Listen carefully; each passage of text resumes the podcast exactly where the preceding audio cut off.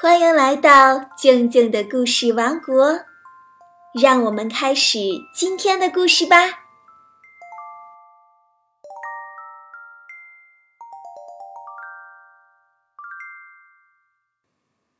今天我们继续讲笨蛋汉斯的故事，《笨蛋汉斯》第二集。我的天，我也应该去。笨蛋汉斯说：“他的两个兄弟对他大笑了一通，以后便骑着马儿走了。”爸爸，我也得有一匹马！笨蛋汉斯大声说：“我现在非常想结婚。如果公主要我，她就可以得到我；如果公主不要我，我还是要她的。”这完全是胡说八道！父亲说：“我什么马也不给你，你连话都不会讲。你的两个兄弟才算是聪明人。”如果我不配有一匹马，笨蛋汉斯说：“那么就给我一只公山羊吧，它本来就是我的，它驮得起我。”因此，他得到了一只公山羊。汉斯骑上公山羊，把两腿一夹，就在公路上跑了起来。嘿，骑得真够劲儿！我来了，笨蛋汉斯说。同时，他还唱起了歌，他的声音引起了一片回音。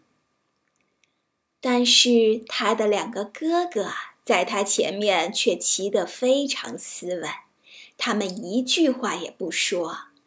他们正在考虑如何讲出那些美丽的词语，因为这些东西都非在事先想好不可。喂，笨蛋汉斯喊着：“我来了！瞧瞧我在路上拾到的东西吧。”于是他就把他捡到的一只死乌鸦给他们看。“你这个笨蛋！”他们说。你把它带着做什么？我要把它送给公主。哈哈，好吧，你就这样做吧。他们大笑了一通，骑着马走了。喂，我来了！瞧瞧，我现在又找到了什么东西？这并不是你每天可以在公路上找到的。这两个兄弟掉转头来看，他现在又找到了什么东西。笨蛋，他们说：“这不过是一只旧木鞋，而且上面一部分已经没有了。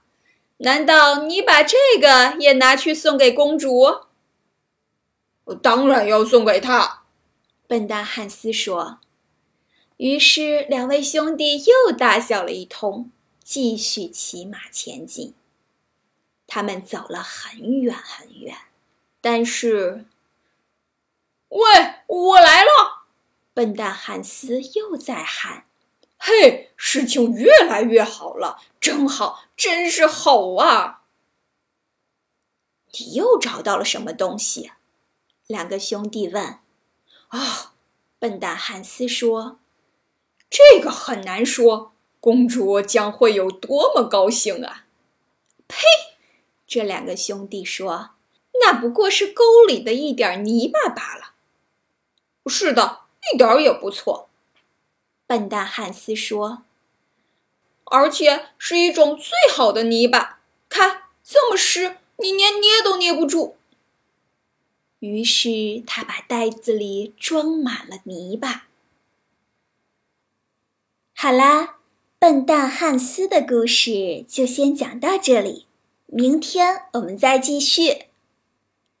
如果你喜欢听静静姐姐讲故事，想跟静静姐姐互动，欢迎添加我的个人微信，就是可以发朋友圈、可以聊天的那种个人微信，汉语拼音静静姐姐二零一六，赶快来添加吧，等你哦。